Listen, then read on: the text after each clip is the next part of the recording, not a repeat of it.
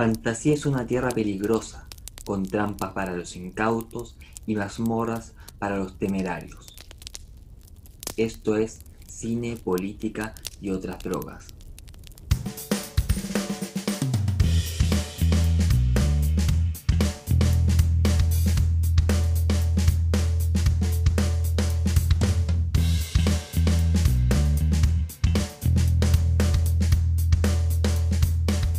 Bienvenidos, acá estamos con Nicolás Garrido, Diego Vallejo, y hoy hablaremos de la fantasía. Y para comenzar, podríamos preguntarnos justamente qué es esto de la fantasía como género literario. Por ejemplo, podríamos dar una aproximación, quizás, como que la fantasía, cuando hablamos de fantasía, es algo que es irreal, algo mágico, algo distinto, algo que se aleja de lo real. Podríamos partir por ahí, por ejemplo. ¿Les parece eso una introducción a la fantasía? ¿Y qué más habría que agregar a esa definición o a esa primera aproximación de lo que es la fantasía?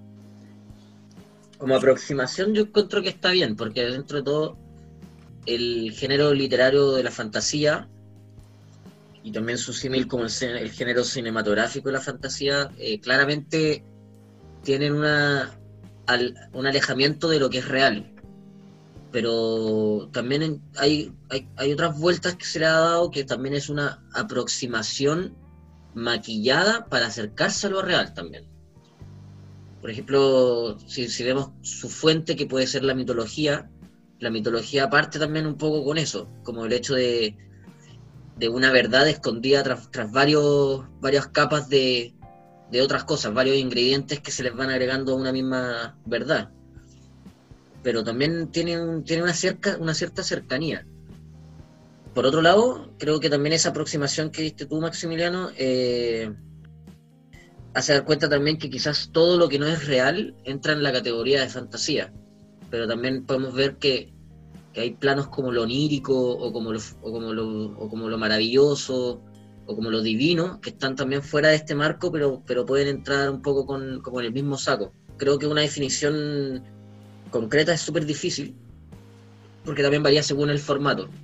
El género de la fantasía también difiere un poco del, de, perdón, el género literario de la fantasía también difiere un poco del género cinematográfico, por ejemplo. Entonces por ahí es, difícil adaptar una sola definición. Pero como aproximación creo que sí, está bien. La comparto también. ¿Y por dónde más podríamos seguir avanzando definiendo eso por el camino de la literatura? Porque es muy importante lo que mencionas de la mitología, que efectivamente parece que todo lo fantástico o algunas cosas fantásticas tienen un correlato en la realidad. Y en ese sentido, ¿cómo podemos distinguir lo que es fantasía y lo que es real? Bueno, ahí hay una delgada línea igual. Sí, yo también creo lo mismo. Yo creo que es, más delgada que, que gruesa esa línea. Sí. Creo que no convive una sin la otra tampoco. Eh, a mí, me pasa generalmente que la fantasía eh, como género literario comparte como esa definición un poco amplia y que es alejado de lo real, pero esa definición amplia podría abarcar otros géneros literarios que son totalmente distintos. Por ejemplo, uno podría, si, seguimos esa definición, eh, encajar el terror en esa, en esa premisa, porque el terror sobrenatural se aleja de la realidad, pero eso no es literatura fantástica, ¿cachai? Y bueno, me pasa un poco, también me pasó, con, que tuve, tuve que hablar en un podcast hace poco sobre el género eh, clásico de la literatura, como los clásicos de la literatura, y uno dice cuáles son los clásicos de la literatura. Y al final es una cosa tan amplia porque abarca distintos tópicos. Hay mucho, por ejemplo, eh, Crimen y Castigo de Dostoyevsky es considerado un clásico de la literatura y Orgullo y Prejuicio de Jane Austen también. Y son dos libros totalmente distintos. Entonces, y dentro de un mismo género literario. Eh, creo que el, género literario fantástico también abarca ese tipo de, como de amplio, amplia gama, porque podemos hablar de Tolkien hasta George Martin, C.S. Lewis, etcétera, etcétera, etcétera. Y bueno, el género literario policial también es más o menos amplio, entonces comparten como esa, esa definición amplia que eh, ayuda a meter como distintas, distintas categorías de, o subcategorías de géneros literarios dentro de una misma premisa. Y bueno, la fantasía comparte esa característica. yo comparto eso contigo, digo. De hecho, incluso, eh, por ejemplo, en el género cinematográfico también se habla mucho del, de la fantasía vinculada al terror. O sea, existe la fantasía como maravillosa, que es todo lo que tiene que ver con los seres mágicos, pero también está lo paranormal, que entra dentro también de este rango de lo no real, que está más vinculado a la, a la fantasía que a otro género, porque ciencia ficción no va a ser, porque, porque qué otra cosa es, bueno, terror, igual el terror también está vinculado un poco a la, a la, fantasía. Y, yo también creo que esa, esa línea es, a, a, pesar de ser iconográficamente mucho más, más gruesa, o sea, es diferente ver un fantasma que ver un, un zombie o ver un vampiro, pero evidente que si es que uno ve un vampiro se, se aterrorizaría mucho también. Pues. Entonces entra en un plano donde, lo, donde se cuestionan estos paradigmas reales y entran en, un, en una capa que, que, que, que se extrae de eso. Y eso puede ser también muy terrorífico. Sí.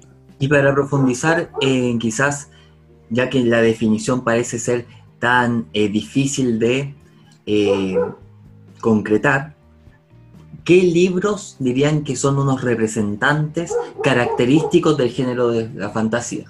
Porque un primer libro que yo diría, o un primer autor, más bien es Tolkien, ¿no? Tolkien justamente parece ser un emblema de la fantasía. ¿En Absolutamente. qué podríamos decir que la obra de Tolkien caracteriza la fantasía?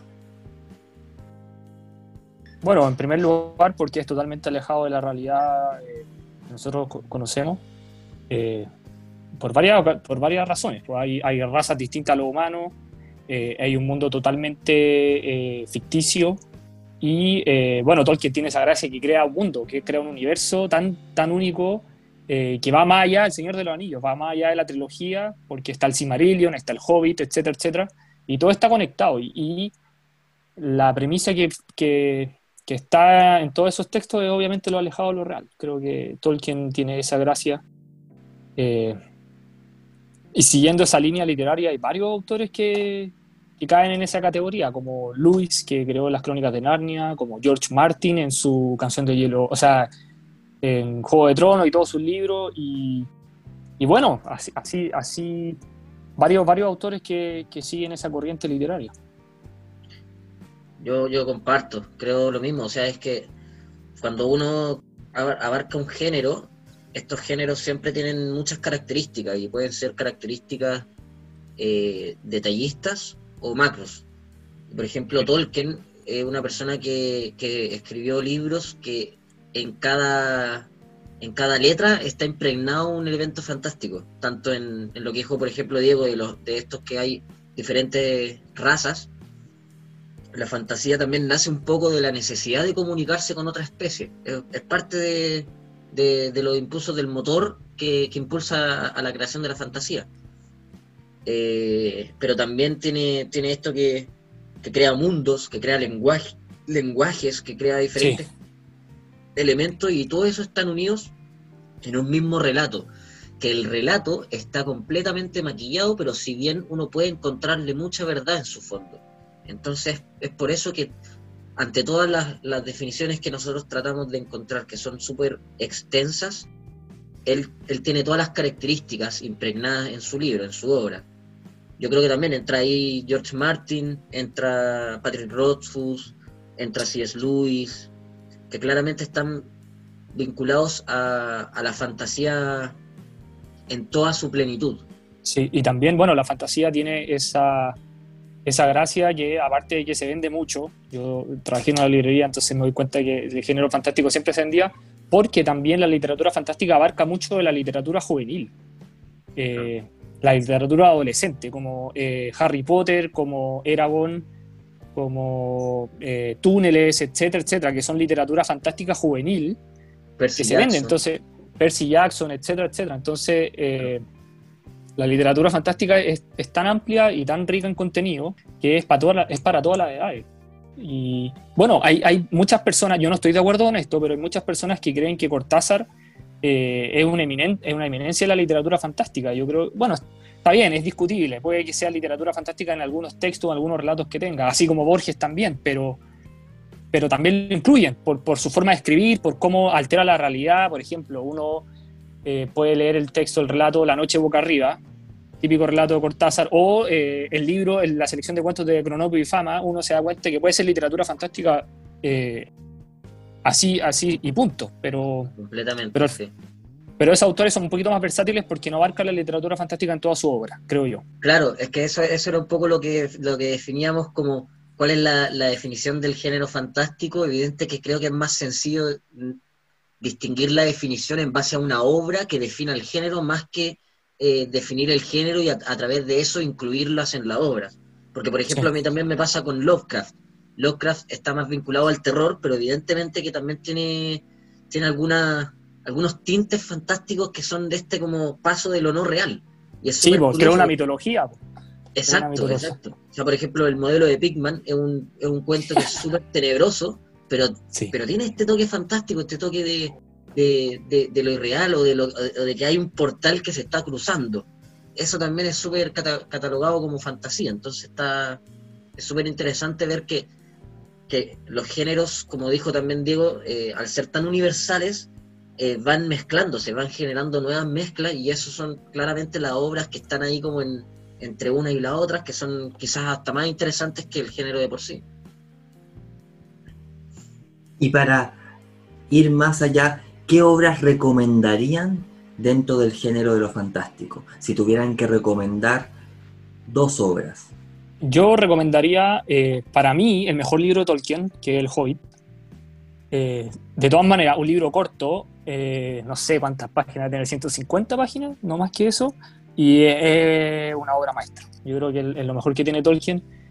Y eh, depende de la edad, pero para la gente que sea más adolescente, sea hombre o mujer, eh, recomendaría Eragon que son eh, una saga fantástica que atrapa a gente de 13, 14 años, que es muy, muy buena, muy, muy buena, tiene mucha calidad y eh, yo creo que esos dos, como, como para abarcar distintas edades, porque el Hobbit yo creo que no es para, para público adolescente. Yo, yo por mi lado me sumo mucho a lo que dijo Diego.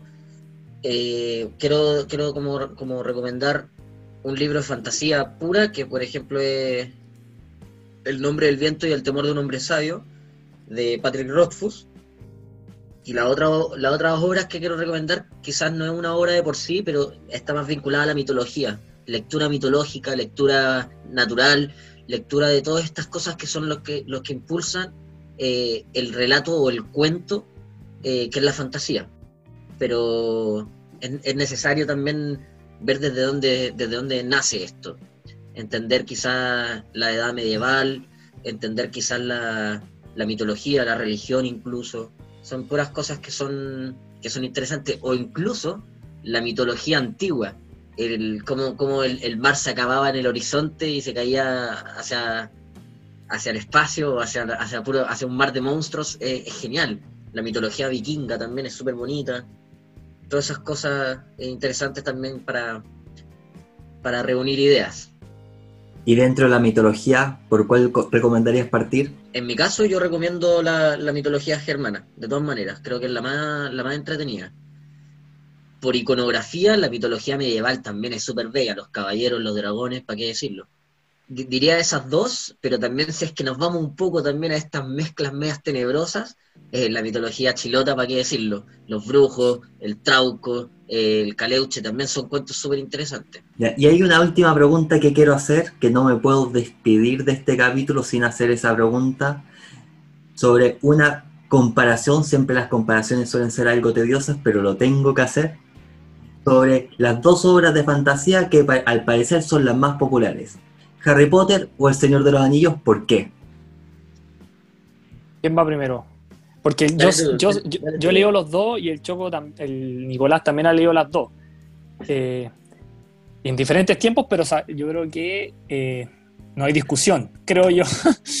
que, bueno, Rowling también creó un mundo, todo lo que quieran, hizo una saga espectacular, siete libros de Harry Potter eh, muy, muy buenos y que eh, son increíblemente originales. Eso es lo que a mí me llama mucho la atención pero yo creo que Tolkien está por sobre Rowling en varios sentidos. En cómo escribe, eh, en lo que hay detrás de los libros y no sé si en calidad, porque es un poco subjetivo, pero pero yo creo que universalmente El Señor de los Anillos siempre ha estado por sobre Harry Potter, más que eh, por marketing, que Harry Potter yo creo que puede ser incluso más conocido. Creo que Tolkien tiene esa gracia de, de ser un poquito más profundo que Rowling en varios de sus textos. Sin perjuicio de que eh, Harry Potter es una tremenda obra. Yo fui muy fan de ella cuando era adolescente, leí todos los libros por lo menos dos o tres veces y, y sigo quedándome con Tolkien, por lo que había dicho. Pero quiero saber la opinión de Nicolás, a ver, porque es un erudito en el tema y sé que ha leído todo. Yo, yo, yo, yo comparto, o sea, si es que acá Maximiliano lo que buscabas es una respuesta de amar a uno y matar al otro, no la vas a encontrar, porque evidentemente yo como fanático de la fantasía, eh, nunca le voy a tirar abajo. Eh, comparto con Diego, creo que el, Señor de los Anillos, el Hobbit, el Silmarillion no, no, no lo he leído, tampoco lo entiendo mucho, pero evidente que son libros que y películas que están, que están logradas desde una manera un poquito más, más global, creo yo. Pero por otro lado, Harry Potter también tiene harto mérito, tiene harto mérito sobre todo porque acá también es, curioso, porque me pasa que mucha gente ha visto las películas nomás, pero los libros también tienen una, diferencia gigantesca con las películas. o sea, terminar el libro, terminar el libro 7 con con la intimidad de, de, los personajes, Harry Potter, Hermione, por ejemplo, cuando están bailando en, en, la carpa, en el libro uno está, está en esa situación. Y eso también es muy bonito, o sea, al final igual emociona bastante. Ver es que eso, que eso genera. ver el cuerpo de Voldemort en el, en el casino de Hogwarts no se compara en lo absoluto con lo que es la película que está eh, desvaneciéndose en, el patio. Eh, son diferentes sensaciones. Yo creo que, que Rowling las logra también. Solo que, Rowling tiene eso que no tiene Tolkien, creo yo, que genera un sentido de pertenencia, uno se siente identificado con los personajes. Exacto, exacto. y por eso pega, pega fuerte, es un creo, buen libro. Creo que, creo que, creo que por ejemplo, eh, Harry Potter sería una lectura sumamente entretenida para las vacaciones, tanto de invierno como de verano, pero creo que El Señor de los Anillos es una lectura de día. Es una lectura que uno le va la va a ir leyendo durante varias etapas de su vida y puede ir captando diferentes cosas. Harry Potter uno, uno entiende que va a haber un punto muy alto y después quizás empieza a bajar, empieza a subir, empieza a bajar, pero se va manteniendo. Ambas extraordinarias. Muchas gracias. Nos vemos en un próximo episodio. Le agradecemos a Nicolás, le agradecemos a Diego. Muchas gracias. Gracias, gracias.